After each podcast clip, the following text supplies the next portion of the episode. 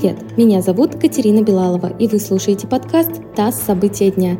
Сегодня 4 августа, и сейчас я коротко расскажу о самых важных новостях этой среды. Всемирная организация здравоохранения рекомендовала странам минимум на месяц ввести мораторий на ревакцинацию от коронавируса из-за нехватки препаратов.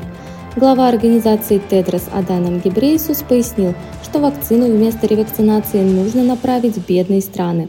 Сейчас в государствах с низкими доходами на каждые 100 жителей приходится лишь полторы дозы препарата. При этом в странах с высокими доходами это почти 100 доз. Российские синхронистки Светлана Колесниченко и Светлана Ромашина завоевали золотые медали в дуэте на Олимпиаде. Второе место заняли китайские спортсменки, третье – представительницы Украины. Российские синхронистки победили в соревновании дуэтов на Олимпиаде в шестой раз подряд, а Светлана Ромашина стала самой титулованной синхронисткой мира.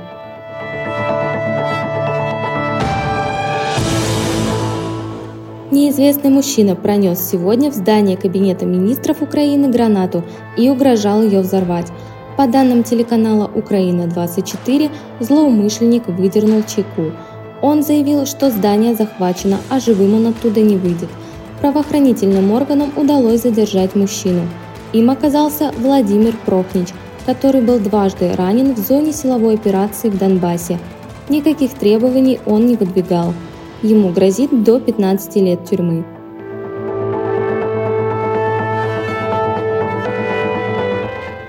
Вступило в силу решение о признании Фонда борьбы с коррупцией и Фонда защиты прав граждан экстремистскими организациями.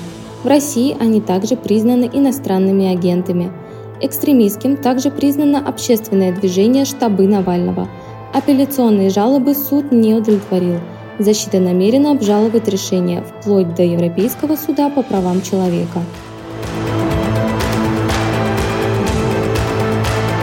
Вы слушали подкаст «ТАСС. События дня».